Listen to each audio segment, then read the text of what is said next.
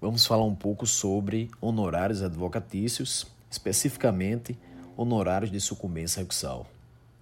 O Código de Processo Civil ele traz uma inovação frente ao Código de 73, porque ele institui os honorários de sucumbência recursal. Essa previsão está no artigo 85, parágrafo 11 do Código de Processo Civil.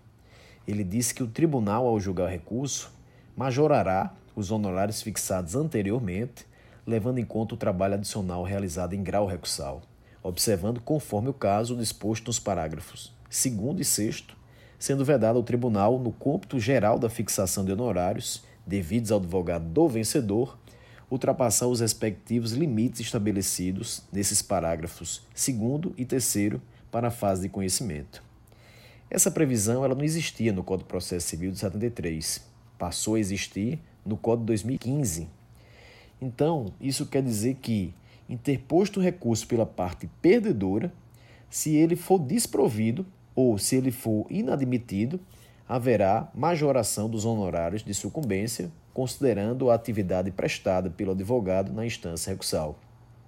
O valor total dessa verba, entretanto, ele não pode ultrapassar 20% da condenação, do proveito econômico ou do valor da causa, a depender do parâmetro de fixação que será utilizado pelo jogador. Essa majoração decorrente da sucumbência recursal é um dever do tribunal.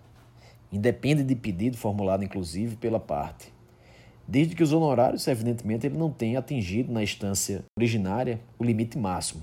Não tendo atingido, esse trabalho desempenhado pelo advogado na instância recursal, ele deve ser remunerado com a sucumbência recursal. Não há espaço assim para uma discrecionalidade judicial. Não há opção de fixar ou não fixar.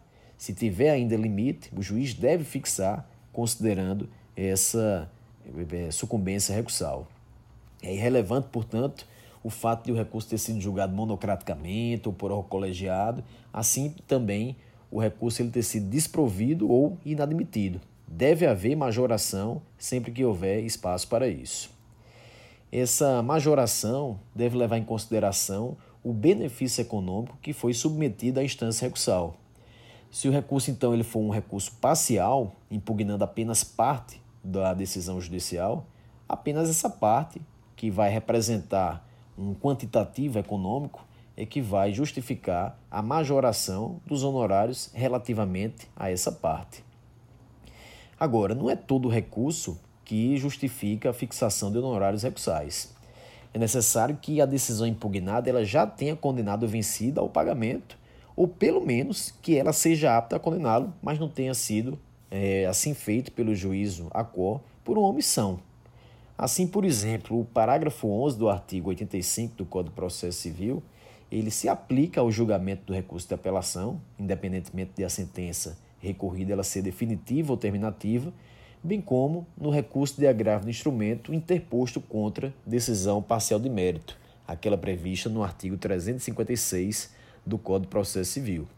Agora, por outro lado, não cabe honorário de sucumbência recursal, por exemplo, no agravo de instrumento interposto contra a decisão que versa sobre tutela provisória, porque, neste caso, não há fixação de honorários na instância originária, consequentemente, não é possível haver sua majoração.